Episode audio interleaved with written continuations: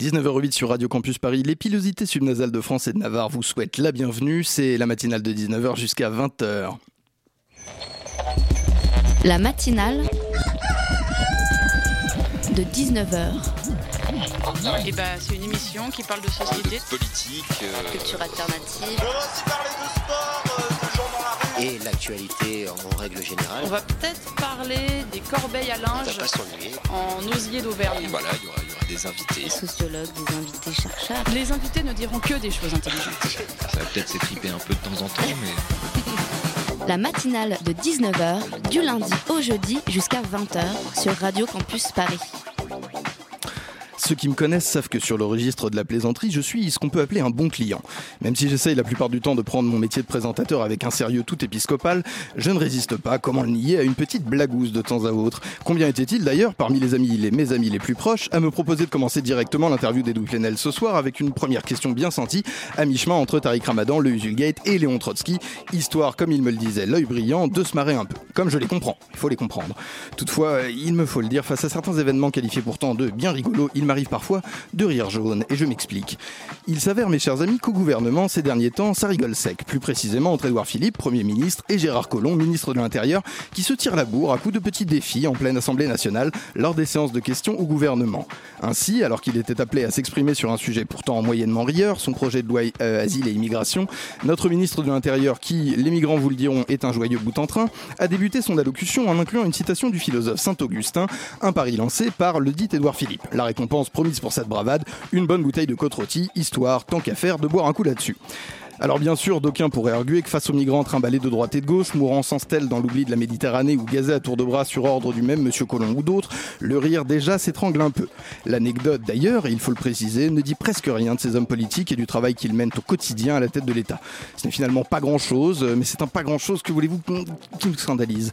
Si vous avez la gentillesse d'écouter mes éditos chaque semaine, vous savez que je suis un, fervent défenseur des petits plaisirs, du printemps qui bourgeonne, des balades et de l'air frais, ces joies sans pareil qui permettent à chacun de tenir le coup dans l'absurde de la vie. Mais devant une telle indécence, rigolarde, affichée en pleine Assemblée nationale alors qu'on discute bon sang du sort de milliers de gens, comment voulez-vous ne pas ressentir de haine?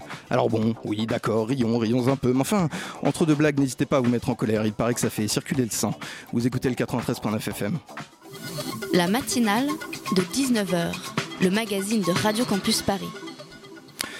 Au programme de cette matinale de 19h, déjà une petite interruption en retard. Nous attendons toujours euh, Edoui Plenel qui était censé arriver à 19h dans les studios et euh, qui apparemment est coincé quelque part euh, dans un bouchon, dans une voiture. Euh, J'espère qu'il arrivera tout de même parce que ça fait maintenant deux mois et demi que je suis sans haut à préparer cette émission. Edoui Plenel, donc penseur et cofondateur de Mediapart, sera avec nous dans cette émission. En deuxième partie d'émission, une célébration au croisement d'Internet et du cinéma, le Mashup Film Festival, à la gloire de cet art du montage décalé entre plusieurs œuvres. Lamy nous rejoindra à cette table à 19h40. Sans oublier, mais comment les oublier, les envolées bien sûr toujours lyriques et oxygénés de mes chroniqueurs Pitoum à 19h30 et Emmanuel Raspienjas en clôture d'émission. Vous écoutez la matinale de 19h, toute voile dehors sur le 93.9 FM. On va s'écouter un peu de musique.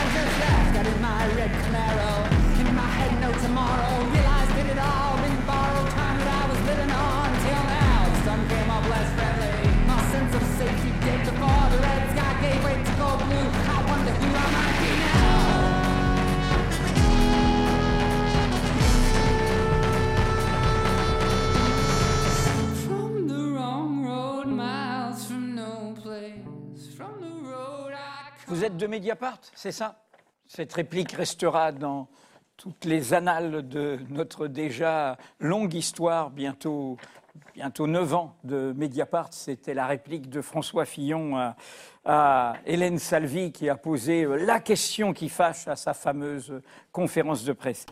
Moi, je plaide pour un journalisme qui soit un contre-pouvoir, euh, qui produise des petits faits vrais, des petites vérités, et pas une grande vérité, mais qui apprennent à être dans la distance à l'égard des pouvoirs économiques, politiques euh, et autres. Et on va parler donc de ce climat euh, délétère, cette haine du journalisme qui est une haine de la démocratie. À qui appartient votre journal? À ceux qui le possèdent? À ceux qui diffusent leur publicité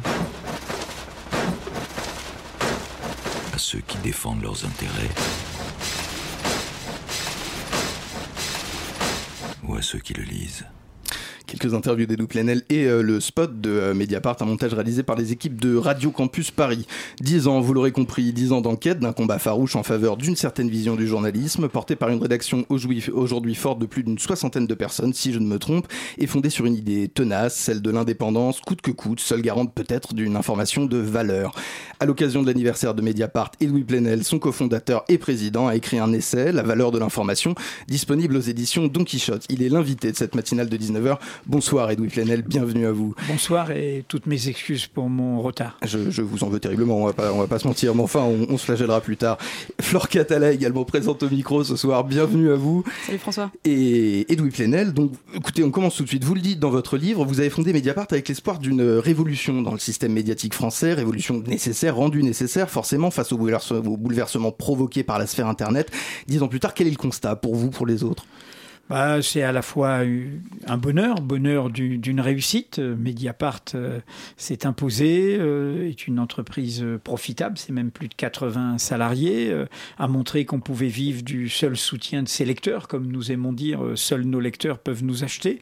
Et puis en même temps, ce sentiment de bonheur, bonheur d'une aventure collective, d'une information utile, on en parlera, de, de- de tous les combats qu'on a menés, et mêlé d'inquiétude. Parce que euh, nous sommes un petit poisson peut-être vaillant, mais qui nage face à des gros requins dans une mer polluée. La vérité est souvent en danger aujourd'hui. Euh, C'est pour ça qu'il faut lui donner un coup de main en soutenant une presse indépendante. Et, puis, euh, nous nous sommes battus euh, profondément à armes inégales. Le système euh, de l'écosystème médiatique est très déséquilibré. Euh, Mediapart euh, euh, est face à des médias euh, qui ont des propriétaires euh, milliardaires qui néanmoins touchent beaucoup d'argent public, euh, une aide publique que nous contestons. Enfin bref, tout ça fait qu'il y a à la fois, nous avions raison, notre pari était le bon, puisque 140 000 abonnés aujourd'hui, euh, un journal qui encore une fois est, au cœur du débat public, et en même temps, la bataille continue. C'est pour ça qu'il faut continuer à nous soutenir. Je vous en parlais de ces, aides publiques, c'est une des premières choses qui m'a interpellé à la lecture de, de- de votre livre La valeur de l'information. Vous les refusez à Mediapart, ces aides directes de l'État à la presse, de la part du Fonds stratégique pour le développement de la presse, un refus donc de principe, expliquez-vous dans votre livre, sans, sans nécessairement plus d'explications. Vous y voyez euh, une tutelle directe euh, d'un journal qui serait assujetti donc à l'État. Il y a une clause peut-être qui vous pose problème dans les décrets Comment... Non, non, c'est que je pense que c'est très malsain. Euh, nous, on a défendu, vous le savez, dans une bataille pionnière, puisqu'on était le premier journal numérique, ce qu'on appelle les aides indirectes, Euh, ce qu'on appelle la, la TVA super réduite pour la presse, qui est de 2,1%. En Grande-Bretagne, elle est de 0%. Pourquoi? Parce que la presse, ça doit pas être cher. C'est pas une marchandise comme les autres. Donc ça, c'est une aide au public, au lecteur. En revanche, je ne trouve pas normal, sauf pour euh, vraiment euh, euh, des journaux à très faible revenu, d'opinion, pour sauver le pluralisme, que des grands médias qui sont la propriété de LVMH, Monsieur Bernard Arnault, euh, premier, euh, euh, première fortune d'Europe, numéro un mondial du luxe, soit le premier bénéficiaire pour le Parisien aujourd'hui et pour les échos d'une manne d'argent public. C'est une concurrence, pour reprendre les formules de l'Union européenne, non libre et faussée.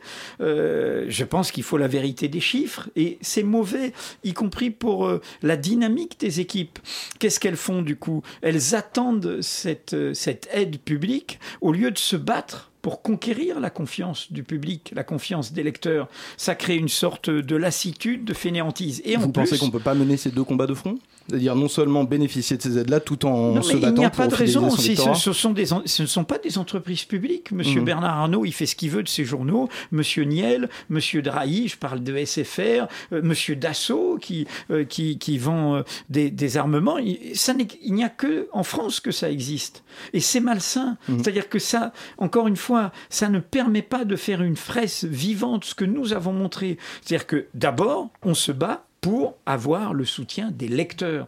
Et j'ajoute à ça, c'est que les mêmes milliardaires qui ont euh, euh, ce contrôle euh, de journaux, euh, où au fond, comme le disait le fondateur du Monde, c'est la presse d'industrie, c'est-à-dire vous pouvez faire les meilleurs journaux que vous voulez, mais à condition de ne pas déranger mes affaires, de ne pas vous mêler de mes affaires. Et c'est ce que fait, de fait, ce que font ces milliardaires. Mais en plus, je le raconte dans le livre, ils touchent aujourd'hui aussi des aides des GAFAM. Google, euh, euh, en Facebook. Mm. euh, la Fondation Gates, c'est-à-dire ceux-là même qui, en fait, ne rendent. Pourquoi ils font des aides? Ils font des aides pour échapper à, à, répondre aux questions sur leur évasion fiscale.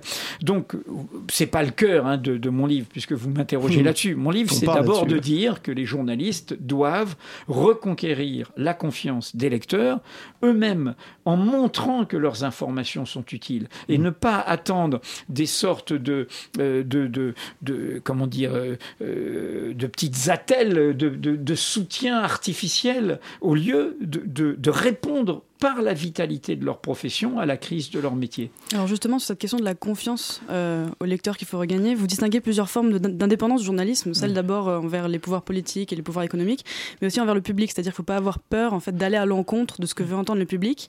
Du coup, moi, je me suis demandé comment on fait pour résoudre un peu le paradoxe, euh, c'est-à-dire parvenir à regagner la confiance du public, qui devient de plus en plus méfiant et un peu distant et suspicieux vis-à-vis des médias, tout en acceptant de le décevoir. D'abord, on reconquiert la confiance par le fait que les informations sont utiles. Vous pouvez euh, ne pas apprécier euh, telle ou telle prise de position de Mediapart, euh, trouver que la moustache euh, du cofondateur est trop encombrante, etc. C'est vous qui l'avez amené sur la mais, table. hein, Mais, mais, mais, mais, mais, en 10 ans, vous ne trouverez pas une information de Mediapart qui ne soit pas pertinente, qui ne soit pas juste, euh, qui ne soit pas vérifiée, recoupée, sourcée. Alors euh, voilà, c'est d'abord là-dessus qu'on crée la confiance. C'est-à-dire que maintenant, à 140 000 abonnés, euh, 4 700 000 visiteurs uniques en moyenne l'année dernière, parce qu'on n'est pas derrière un mur, le payant. hein. Il y a, on peut lire le club, on peut lire les, les résumés des articles, voir les lives de Mediapart. Eh ben, on a des lecteurs de toute tendance de toute sensibilité. Euh, eh bien, ces lecteurs, ils nous lisent parce qu'ils disent, même si euh, je suis pas d'accord avec ceci, avec cela, je sais que les informations sont utiles. Ça, c'est le premier point. Et le deuxième point qui est essentiel, Mediapart, c'est média participatif. C'est-à-dire que nous marchons sur deux jambes, un journal et un club. Tout abonné peut contribuer. Et donc la force d'un journal comme celui-là, c'est que si vous n'êtes pas d'accord, vous pouvez le faire savoir. Si vous trouvez que euh, tel article a été mal fait, ou que telle prise de position vous déplaît, euh, que tel engagement du journal est discutable, ou que tel aspect de la réalité n'a pas été traité, vous le faites savoir. Et ça, c'est très important parce que ça fait partie de la confiance. Ça veut dire que nous n'avons pas le dernier mot. Nous ne sommes pas omniscients autour de nos lecteurs. Mais le premier contrat de confiance, pour parler comme chez Darty, hein, c'est est-ce que mes infos, est-ce que mes infos sont utiles? Est-ce que mes infos sont bonnes? Moi, c'est ce que je fais depuis 40 ans. Je suis un emmerdeur pour la droite, pour la gauche, euh, selon qu'ils sont au pouvoir, pour des puissances économiques. Mais toutes ces personnes peuvent m'aimer ou ne pas m'aimer, mais aucune ne peut dire que mes infos n'étaient pas bonnes. Alors justement, vous défendez, vous défendez avec euh, le modèle participatif tel qu'il a été établi euh, par Mediapart, vous venez d'en parler, une forme de journalisme citoyen, et vous en parlez aussi dans le livre, euh, où chacun, à partir du moment où sont respectées un certain nombre de règles, je fais référence notamment, à la charte du, notamment à la charte du club Mediapart, où il y a un certain nombre de règles à respecter, chacun peut écrire des articles, contribuer à la production du journal. Euh, mais euh, donc moi la question c'est que, je- que je me suis posée, est-ce que dire que tout le monde peut être journaliste, ça représente pas une forme de, de danger pour la profession qui tendrait à se déliter en fait, si on donne la possibilité à tout le monde de participer comme ça euh, Précisément, c'est pas ce que nous disons nous. Quand nous nous sommes créés, il y a dix ans, il y avait cette illusion. Les gens parlaient journalisme citoyen, comme si être journaliste, c'est pas être justement dans un engagement démocratique. Je connais pas de presse libre et de journalisme indépendant sous des régimes autoritaires ou des dictatures. La Turquie est devenue aujourd'hui la première prison de journalistes au monde. Et puis euh, il y a d'autres pays où ils sont censurés, bâillonnés, voire assassinés. Euh, la liberté de la presse, le métier de journaliste est consubstantiel d'un idéal démocratique. C'est pour ça que je dis que c'est une forme d'engagement pour moi. Alors nous, on n'est on pas parti dans cette démagogie-là. On a dit, il y a un métier, le métier de journaliste, qui a sa compétence, euh, sourcer, recouper, enquêter. C'est un métier, c'est une culture professionnelle collective. Et le journal de Mediapart, c'est ça. Par ailleurs, il y a des citoyens. Et les citoyens, grâce à la révolution numérique, ils ont conquis le droit de pouvoir exprimer d'abord directement leurs opinions, partager leurs expériences et parfois transmettre des alertes. Et donc, nous, au fond, notre modèle, c'est que nous nous sommes remis à notre juste place. Le métier de journaliste, c'est pas dire des opinions. On en a tous, vous en avez, moi aussi, mais c'est pas mon métier. Mon métier premier, c'est de produire des informations. Et du coup, le club, eh ben, c'est l'agora du débat public autour de ce journal, dans lequel il peut y avoir aussi des alertes, des lanceurs d'alerte, des gens qui font partager une expérience, un savoir, notamment avec l'allongement de, de la durée de vie, on a beaucoup d'universitaires retraités un historien de l'éducation, Claude Lelièvre, le meilleur historien de la laïcité, euh, euh, Jean Bobéro, et puis d'autres, dans plein d'autres domaines, euh, des chercheurs, des, des sachants, hein, quelque part, qui utilisent ça comme une université populaire. Donc, encore une fois, nous nous ne sommes pas dans, dans, dans cette démagogie. Il y a un métier, mais simplement ce métier, le journalisme, doit, au fond, créer une nouvelle alliance, une nouvelle alliance avec le public. Je voudrais parler d'un point d'actualité, Louis Planel. Vous redoutez, vous l'avez dit récemment en interview, la loi qui se prépare à l'initiative du chef de l'État sur les fake news. Donc, je le rappelle, le gouvernement veut encadrer, notamment en temps de campagne électorale, les informations qui sortent pour contrer de possibles campagnes d'avilissement, euh, parfois politiques, menées euh, sur Internet. On a pu le voir aux États-Unis, hein, tout bêtement, lors de l'élection d'octobre 2016. Euh, en Allemagne, il y a une loi à peu près euh, similaire qui est, qui est, qui est sortie. Euh, c'est, elle est rentrée en vigueur le 1er janvier de- 2018. Elle crée déjà des, des problèmes. Votre opinion sur ce futur projet de loi? Bah nous, on est plutôt très réticents, euh, sinon euh, très contre, comme d'ailleurs euh, beaucoup d'organisations professionnelles. Euh, le, le principal syndicat majoritaire des journalistes, le SNJ, vient de l'exprimer à l'unanimité de son bureau national. Pourquoi? On a en France une loi formidable qui est la loi de 1881 Vous sur la liberté de la presse, avec sa jurisprudence qui est, qui est très démocratique, qui renvoie à une culture professionnelle. Et donc, tout ce qui nous amènerait à sortir de cette loi de 1881 et tout ce qui amènerait, au fond, le pouvoir exécutif à se mêler de notre liberté m'inquiète, euh, m'alarme. Et, et je vais vous prendre un exemple. Parce que on fait une loi, comment dire, de circonstance, en pensant à l'élection américaine, euh, en oubliant que c'est pas euh, uniquement les moteurs russes hein, qui seraient derrière les fake news, c'est autant Fox News. Et Fox News, c'est le système médiatique au cœur. Et puis le premier, le premier droite. troll de fausses nouvelles aux États-Unis aujourd'hui, il est président des États-Unis d'Amérique. Il s'appelle Donald Trump. Bon, donc euh, euh, voilà, y a- on fait une loi de circonstance et du coup on fait une loi presque d'exception. On sort du cadre et du coup je vais vous donner un exemple où comment cette loi peut servir demain, après-demain, dans de mauvaises mains, à tuer une nouvelle qui dérange. C'est viser les fausses nouvelles en période notamment électorale. Quand est-ce que Mediapart sort ce document qui a été longtemps contesté et dont personne aujourd'hui ne saurait euh, euh, nous prétendre qu'il serait faux, puisqu'il est vrai, ce document qui est au cœur de l'affaire des affaires d'un scandale énorme, qui est le scandale libyen, En Sarkozy 2007. Kadhafi, le financement de la campagne de 2007 de Sarkozy par le dictateur Kadhafi, avec la suite qu'on connaît, cette guerre qui va essayer d'effacer les preuves en renversant le dictateur. Ce document, Nous sortons dans ce document entre tours. les deux tours de l'élection de 2012, pas par calcul, parce que il arrive et il est bon et il est vérifié, recoupé par nos soins à ce moment-là, et que justement nous n'avons pas d'agenda partisan qui pourrait nous amener à le retarder. Et donc, quand c'est prêt, comme en cuisine, hein, un plat est prêt, il sort, et ça sort à ce moment-là. Qu'a fait M. Sarkozy? Il a crié à la fausse nouvelle. Il nous a poursuivis pour faux et usage de faux. Il a contourné la loi sur la liberté de la presse, où il aurait pu à la loyale nous poursuivre pour diffamation. Et là, on aurait abattu nos cartes et il aurait vu qu'elles tenaient.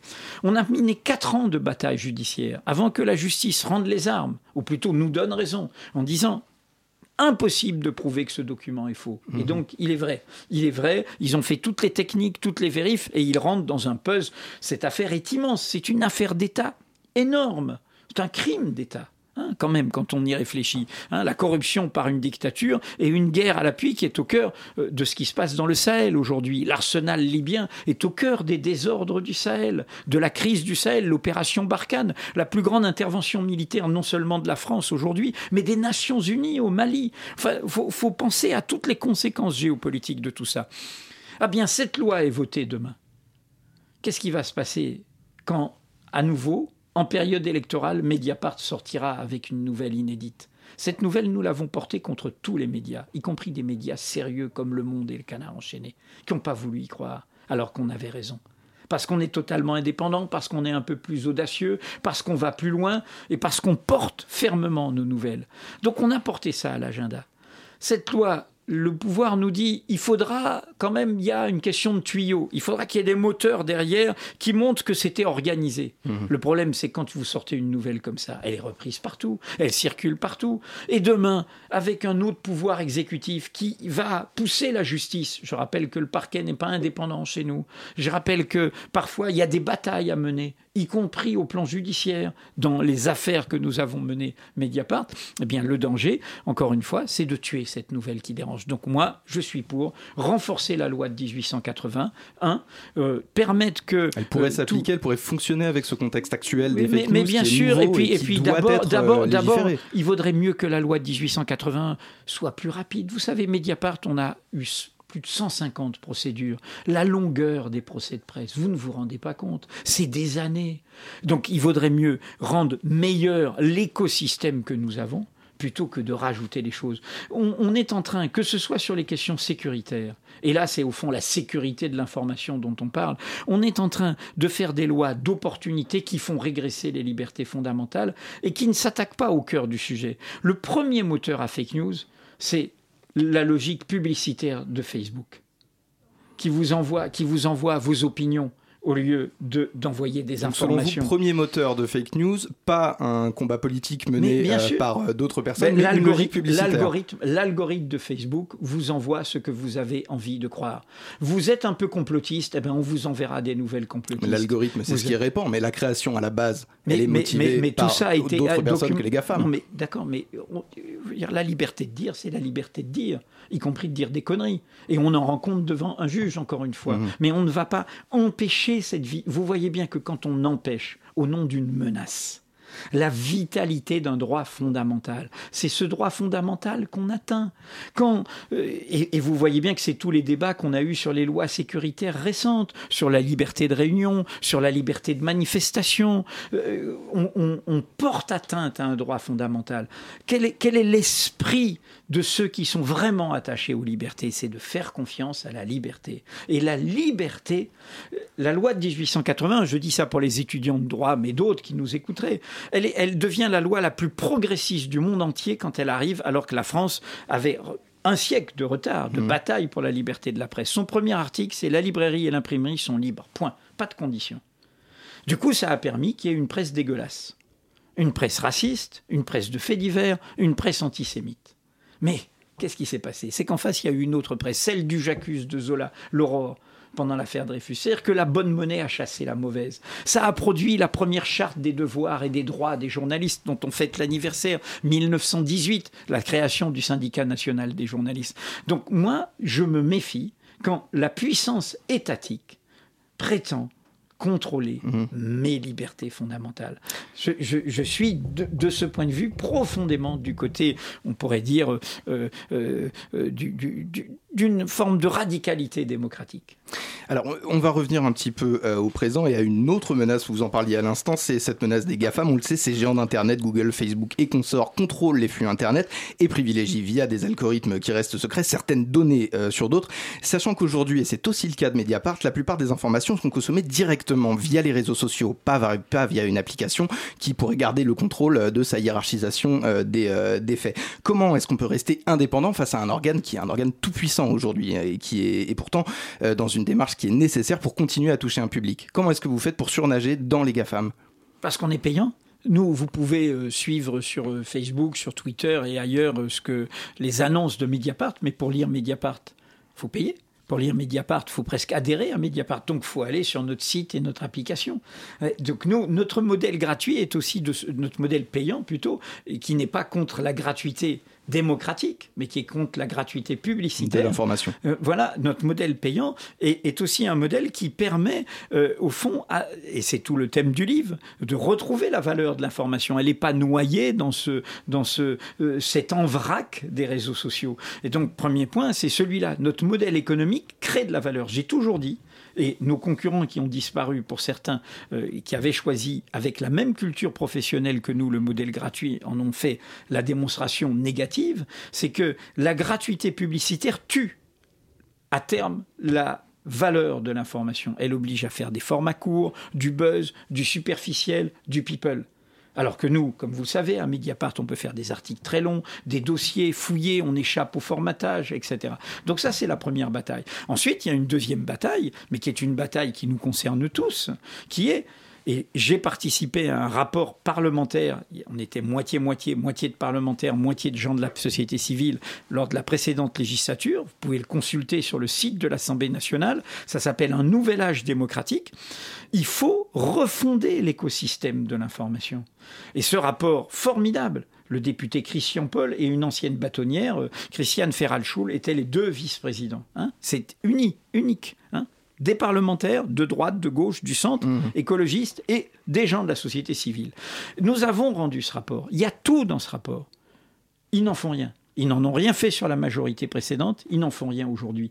Nous devrions faire une nouvelle loi d'ampleur comme celle de 1881, qui pose la question de la neutralité du numérique, qui mette des barrières au poids des GAFAM, qui les oblige à payer leurs impôts au lieu euh, de détourner la fortune en allant dans les paradis fiscaux. C'est ça qu'il faudrait faire. Et ça, c'est- ça Presque au revient. niveau européen. C'est- une action de la puissance publique au La niveau européen. Vous avez vu le jugement qui a été rendu en faveur d'Attaque par rapport à Apple. Hein, en disant qu'Attaque avait raison de poser ces questions. Je dis ça parce que je suis schizophrène. Je suis Apple depuis le début. mon, mon premier ordinateur était un Macintosh.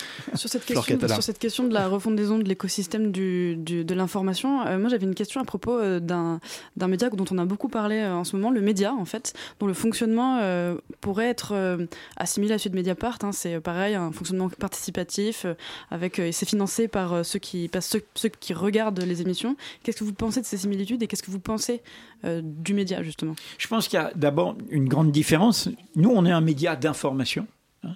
On est un journal avec une rédaction, avec euh, un pluraliste de cette rédaction, un pluraliste de ses lecteurs. Le média, et moi je suis pour, hein, qui en est de tout genre, est un média d'opinion, est un média engagé. hein. Donc moi, je défends le pluralisme des médias, donc je suis pour qu'il y ait des médias différents. Mais le média, pour moi, je le mets indépendamment de son support, comme il y a l'humanité, proche du Parti communiste, comme il y a Valeurs Actuelles, proche de la droite extrême, c'est un média engagé proche de la France insoumise en l'occurrence.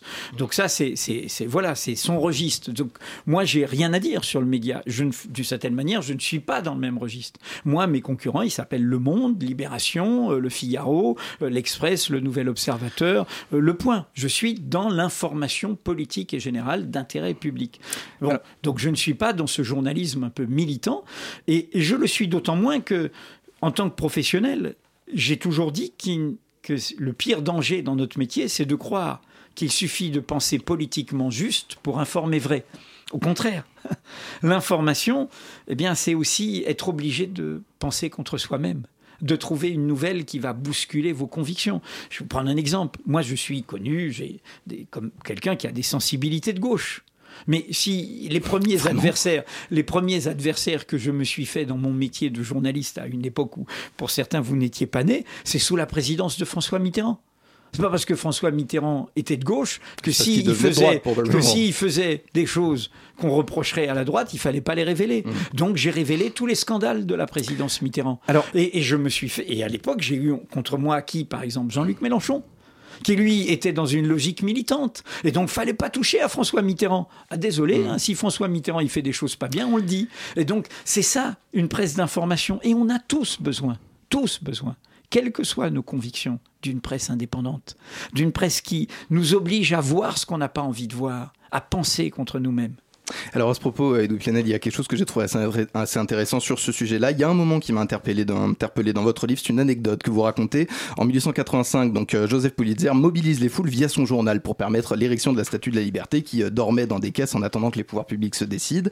J'en parle parce que ça dit quelque chose de votre vision d'un journalisme d'action plus que d'un journalisme d'information. Ce que je trouve assez contradictoire. Le journalisme du 21e siècle, est-ce qu'il est nécessairement aujourd'hui un journalisme d'action, donc nécessairement de parti pris? À partir du moment où il y a une action, il y a un parti pris. Est-ce qu'on peut pas y voir le risque finalement du basculement dans un journalisme euh, d'action politique? Et politique, malheureusement. Mais, mais euh, ceux, ceux qui prétendent que le journalisme n'agit pas sont des hypocrites, sont des hypocrites totaux. Le journalisme, par ses informations, agit sur la société.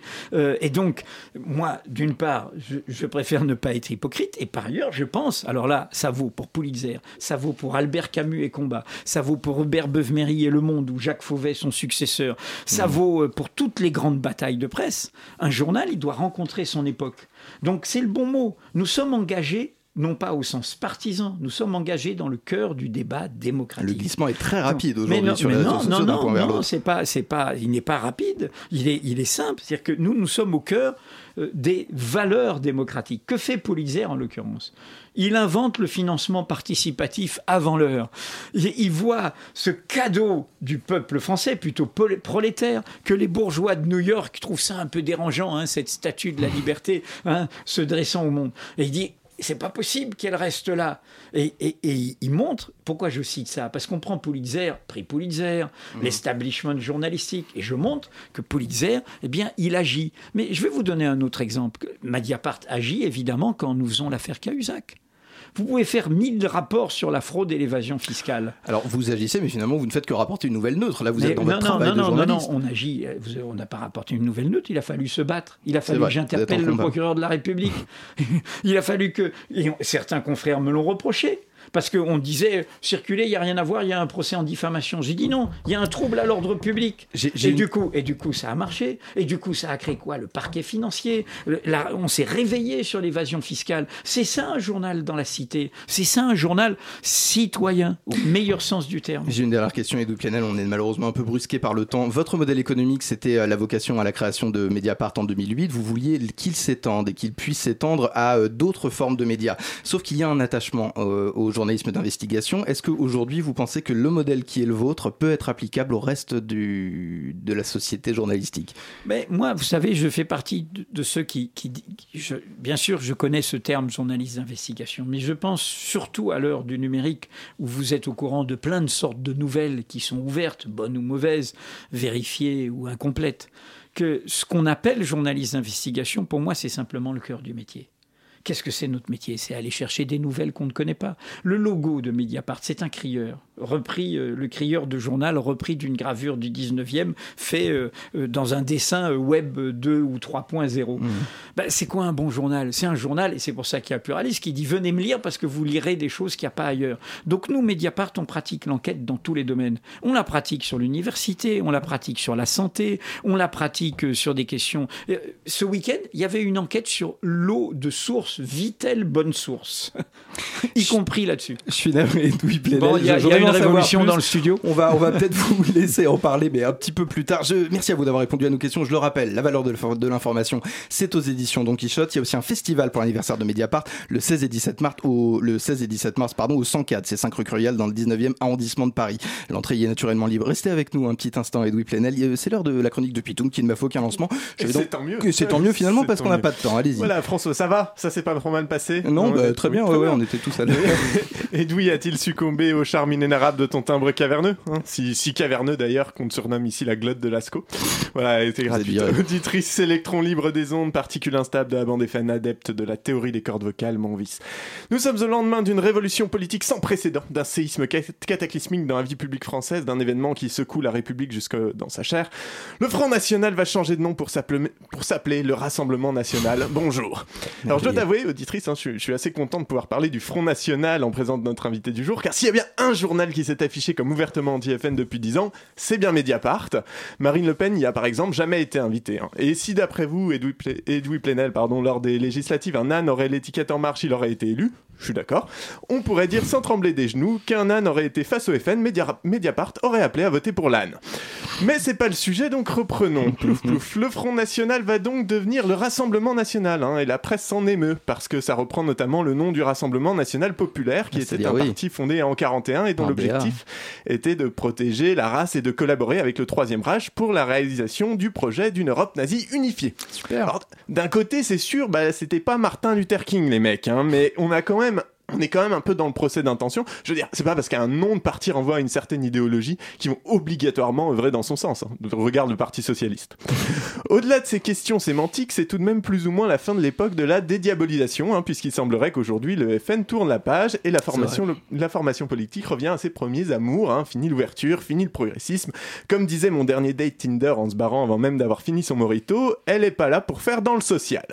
D'ailleurs, un des militants résume ça plutôt bien lorsqu'il se réjouit qu'il y a eu moins de nanas et plus d'hétéros lors du congrès. Information que je tiens évidemment du site Mediapart dont le VRP est avec nous ce soir. On vous aura fait la pub, ouais, Je dis, euh, je dis VRP, c'est bien sûr pour être un peu taquin, c'est vrai, Edoui Plenel, vous êtes bien plus que ça, vous êtes l'âme de, les- de Mediapart, hein, et, et si ce n'est l'âme, au moins la moustache. Si on devait se souvenir que d'une seule de vos nombreuses réussites, ce serait sans doute celle-là, avoir détrôné José Bové au rang de la bacchante la plus connue de France. Bon, et puis euh, avec Mediapart, vous n'êtes pas que contre le Front National, hein, vous avez d'autres combats, vous êtes de ceux qui ont relancé le journalisme d'investigation en France, le journalisme tout simplement. On connaît Mediapart pour les nombreuses affaires révélées de Bettencourt à Cahuzac, hein, vous étiez les premiers sur le coup, toujours à l'heure pour dénoncer. Pour le reste, moins, mais bon, on en reparlera. vous avez diversifié aussi vos supports, du web au papier, au livre, à la vidéo, rien ne vous arrête. Depuis 2008, vous faites par tous les moyens la promotion de la démocratie, et c'est beau, hein, c'est beau, même quand ça prend la forme de la bite d'Usul. Bon, c'est plus... euh, c'est... Voilà. La démocratie dont vous êtes vous-même, Edoui Plenel, l'un des défenseurs les plus fervents, en bravant les puissants, en dénonçant la montée de l'autoritarisme, comme avec Xi, Xi Jinping, qui est désormais autorisé à être président à vie en Chine. Tombé ce En matin. dénonçant voilà, les attaques contre la liberté de la presse, hein, rappelant que la France connaît une concentration anormale des principaux médias entre les mains de quelques milliardaires en dénonçant les collusions entre pouvoirs politiques et médias, euh, entre les pouvoirs politiques et les médias, euh, quand vous soulevez par exemple le média et la France insoumise ont des liens flous. La démocratie qui est au cœur même du projet de Mediapart, hein, puisque vous insistez depuis dix ans sur la dimension participative du journal, on en a parlé, ce qui vous avait d'ailleurs valu d'être soutenu par Ségolène Royal à l'époque, hein, puisqu'elle avait écrit aux militants de Désir d'avenir, désir qui s'est éteint aussi vite que celui de mon dernier date Tinder, clairement. elle leur, a- elle leur avait écrit, disais-je, pour les inviter à se préabonner à Mediapart avant de participer au lancement. Alors à l'époque, vous n'existiez pas, hein, donc euh, pas encore officiellement en tout cas, et c'est dommage parce que ça aurait fait une belle une. Le futur journal Mediapart a des liens très serrés avec le PS, de forts doutes planent sur son indépendance vis-à-vis de Ségolène Royal. La démocratie, qui est légèrement mise à mal aussi ces derniers temps partout dans le monde, mais aussi en France, puisque le gouvernement travaille sur la réforme constitutionnelle et que le projet de loi pue du cul sévère, hein, pour rester poli. Et si visiblement le peuple français continue d'encaisser sans rien dire les lubies autocratiques et libérales du président, je dois bien avouer que de mon côté, ma coupe est pleine, elle. Oui, non, j'en suis pas fier de celle-là. Non, ouais, non. Entre autres choses, je suis viré une deuxième fois, c'est ça. Entre autres choses. Macron espère donc réduire le nombre d'amendements pouvant être déposés par un groupe en fonction du nombre de parlementaires qu'il compose. Euh, bah, un peu comme sur Tinder, hein, où un algorithme fait que plus t'as de matchs, plus t'as de chances d'être montré à d'autres baisses potentielles. Concrètement, c'est remplacer la démocratie où on est tous égaux par la loi du, plus fort. Et comme notre rythme électoral fait que globalement on élit un président et son assemblée nationale en même temps, une telle réforme transformerait le Parlement en chambre d'exécution de la volonté gouvernementale, hein, ce qui serait la démocratie, à la démocratie ce que Marion Cotillard est à l'analyse politique, un désastre. Alors on n'est pas encore au niveau de Kim Jong-un, hein, mais il est nécessaire que nous, citoyens, soyons vigilants et exigeants avec nos médias et que nous continuions à soutenir ceux qui font leur travail avec honnêteté et ceux-là même, que ceux-là même, pardon, continuent de le faire ainsi. Enfin, si on veut vous retrouver, en tout cas pour fêter vos 20 ans, car quand la dictature arrive, souvent, les médias partent. Merci Vitou, vos interventions hebdomadaires sur cette antenne, décidément, n'en finissent pas de me ravir. Je le rappelle, votre émission La demi-heure est disponible sur le site de Radio Campus. Euh, tout de suite, euh, l'extrait et le nouvel invité de cette émission de la matinale de 19h.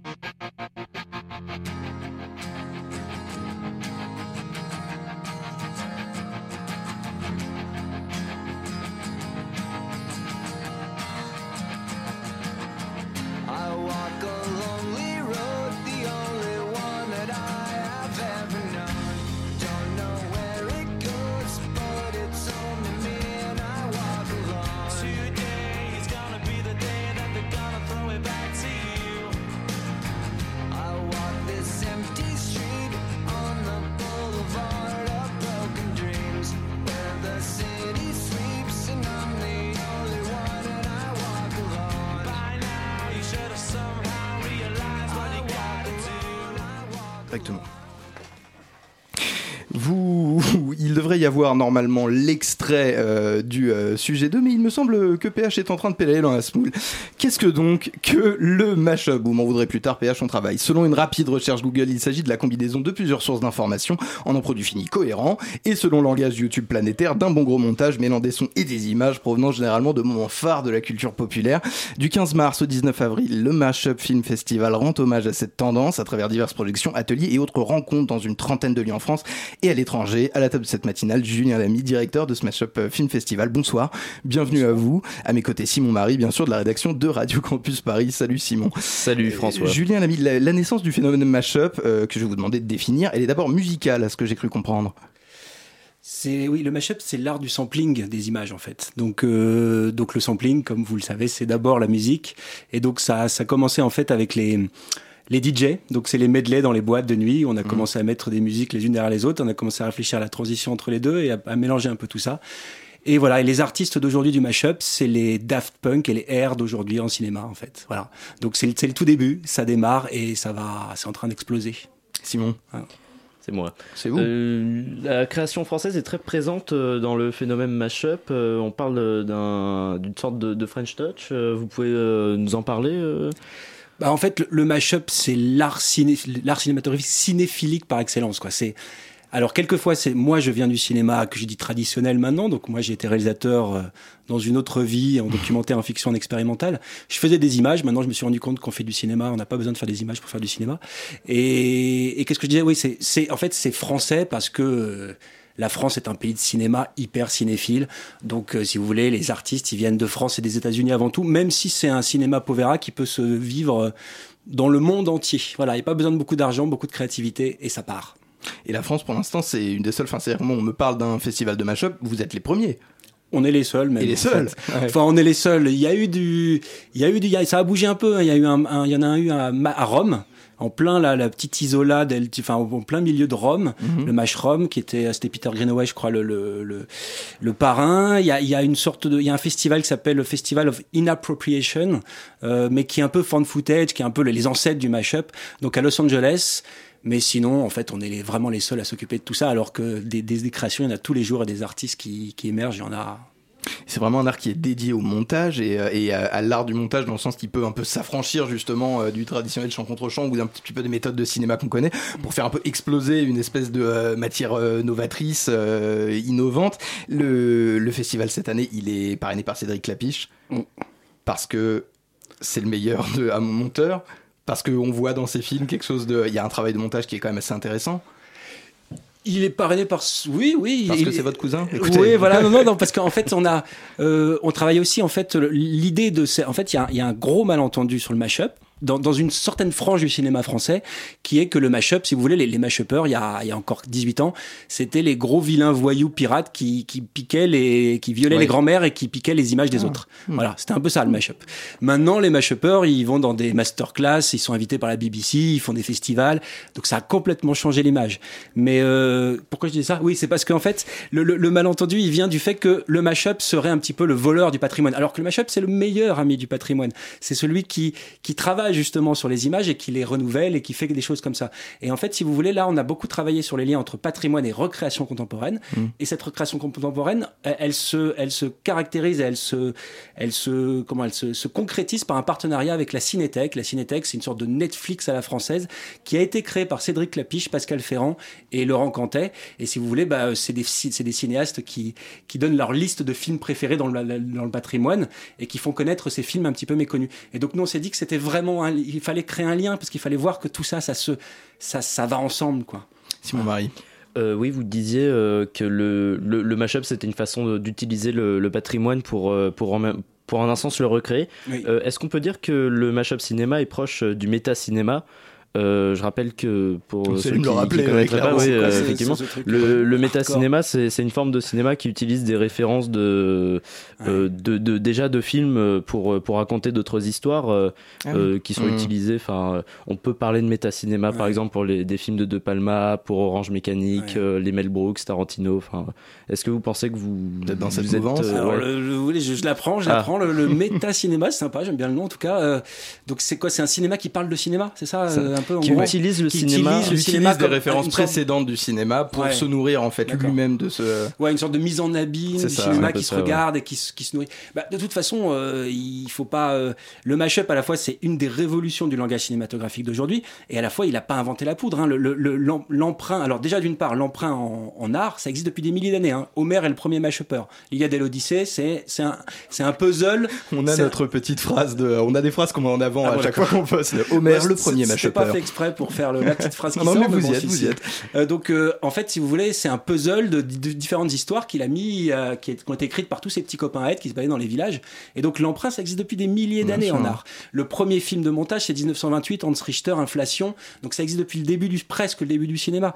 Et, et l'histoire de, de méta-cinéma, les, les mashuppers ont cette, comment dire, cette, cette humilité de montrer partout dans leurs films qu'ils empruntent aux autres, à, à ceux qui les ont précédés. Mais un film qui n'est pas mashup, c'est un film qui emprunte des idées aux autres aussi. hein. Faut ça se faisait déjà dans ça- le documentaire, euh, le mashup aussi. euh, Bien sûr, oui, c'est le cinéma d'archives d'aujourd'hui, ouais, en c'est ça, fait. c'est du Bien sûr, cinéma ouais, complètement. Et donc, si vous voulez, le, le- de toute façon, tout film, en quelque sorte, est une, un recyclage d'idées et une réappropriation d'un auteur qui va, qui va se définir une, une individualité et une, et, et une patte à lui à partir de, de différentes idées. Donc, nous, on reprend des images quand, quand d'autres prennent des, des, des- des idées. hein.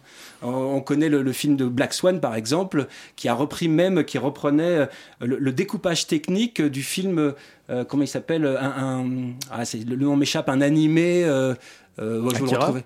Dis c'est toujours pas Akira Akira, ouais, animé, au ouais. cas où. Euh, bah, je vous le retrouverai. Mais en tout cas, on s'est rendu compte que des fois, même les grands cinéastes révérés euh, du cinéma filmeur, ils reprennent des choses des autres. Mm. Et c'est pas honteux. C'est, on, on se, on se nourrit des autres. hein. Il faut pas croire que le- la création, ça vient du ciel et que ça te tombe sur ta tête. Et oh, j'ai une idée, je vais la dire à la populace ignare, quoi. Oui, c'est un- c'est effectivement éminemment participatif, euh, même dans, dans, dans, dans son propre euh, contenu. Vous avez lancé un, un appel à création, un appel à la création pour ce festival. Il n'est pas, il est pas clos. Vous pouvez nous en parler? Alors, l'appel à création euh, complètement libre, il est clos. Mais l'appel à création à partir d'images, d'archives qui nous ont été prêtées par le CNC, celui-là, il continue là. Mais là, il faut, avec le CNC, là, il faut y là. aller. Là, c'est c'est les derniers moments, donc il faut foncer. Donc en fait, c'est des images d'archives. Et avec ces images d'archives, bah, on recrée du neuf. Et donc on vous invite à y aller parce que après, ça va être projeté au Méliès euh, le 13 avril, euh, peut-être avec euh, dans- en présence de Cédric Lapiche. Et puis, et puis il y aura plein de, il y aura un ciné-concert, il y aura plein de chouettes- choses chouettes. Ouais. Donc euh, voilà. Et ce, un bel écrin pour montrer tout ça. Cet appel à film, c'était sur le thème rêve, détournement et utopie. Alors, moi, forcément, ma question, on a besoin de rêver. Pourquoi, pourquoi ce, pourquoi ce thème-là? Parce qu'on avait envie d'être un petit peu, un petit peu, euh, oui, oui, bisounours. On a envie de parler de rêve. On n'avait pas envie de parler de, de, de, de, de choses qui, qui, enfin voilà, je trouve, on avait envie de prendre un peu le contrepoint de la sinistrose d'aujourd'hui. Ça rejoint Et- la culture pop qui colle assez bien au mashup, de toute Tout façon. à fait, tout à fait. Bah, le mashup, pour moi, je, je- je dis toujours que c'est la punk attitude qui rencontre la pop culture. Donc, euh, donc on peut être punk en parlant des bisounours, hein, et Mhm. on peut prendre les bisounours pour recréer des choses intéressantes. Euh, Le mashup, c'est un art euh, qui est plus ouvert euh, à tous que le cinéma, euh, enfin que, que le cinéma classique, selon vous, euh, euh, un circuit où on doit chercher des financements, où il faut faire partie d'un corps de, enfin, de faut avoir Une un création réseau. libérée, ouais, c'est ouais, euh. Est-ce que c'est plus ouvert à tous selon vous le, le mashup? Complètement. En fait, c'est une dé- démocratisation de l'acte créatif. Si vous voulez, euh, si vous, on veut vraiment mettre des grosses pierres dans l'histoire du cinéma, euh, les plus les plus connus, c'est la nouvelle vague fin des années 50. On a commencé à enlever les grosses caméras 35, à mettre quatre quatre mecs Mhm. derrière les caméras. On est allé on est allé on est allé tourner des images dans la rue. Après, il y a eu le numérique, le Vous, DV. vous associez le- la, la nouvelle vague euh, au mashup euh, sur le site internet Ah ouais, du festival Pour moi, c'est la nouvelle vague d'aujourd'hui. Hein. C'est, enfin, je suis désolé, j'adore le cinéma, je suis un cinéphile, je, je bouffe énormément d'images. Mais moi, c'est pour voir du neuf. euh, je vais plus en salle de cinéma. hein. Pour voir du neuf, je regarde de la série, je regarde des mash-up et je fais du transmédia ou je fais de la réalité virtuelle. Mais pour voir du neuf en cinéma, euh, c'est là que ça se passe, quoi. Donc pour moi, c'est la nouvelle vague. Hein. Avec la série, qui là, elle travaille les personnages, c'est les quatre nouvelles vagues pour moi d'aujourd'hui. Alors votre festival, il, il se, il se déroule sur toute la France. Vous avez peut-être quelques dates euh, précises et lieux particuliers qui sont les plus importants, des endroits où il faudra vraiment être euh, tous. Pas, ouais, parce qu'en fait, on est, France. on n'est pas, euh, justement, on voulait pas faire un festival. complètement éclaté, ouais, ouais. Voilà, on voulait pas faire un festival déjà parisiano-parisien. On voulait pas dire, euh, eh ben c'est là que ça se passe. On veut dire que, on voulait créer quelque chose qui, qui est dans le- l'esprit d'internet en fait. On voulait créer des plein d'initiatives, plein de gens qui ont envie de parler de, de ce, qui, ce qui bouge en cinéma et, et que tous ensemble, on soit tous petits, mais que tous ensemble, tous- tous les petits, on soit grands quoi. Et donc en fait, c'est pour ça que il y en a, il y en a un peu partout, euh, de la Colombie euh, jusque. On commence à Marseille. Pays-Bas euh, aussi, ouais. Pays-Bas, ouais. On commence à Marseille le 15, le, le- c'est la- c'est Marseille qui ouvre le bal. Et Paris enchaîne le 21, après on a Rennes, euh, on a tout ça qui, qui enchaîne.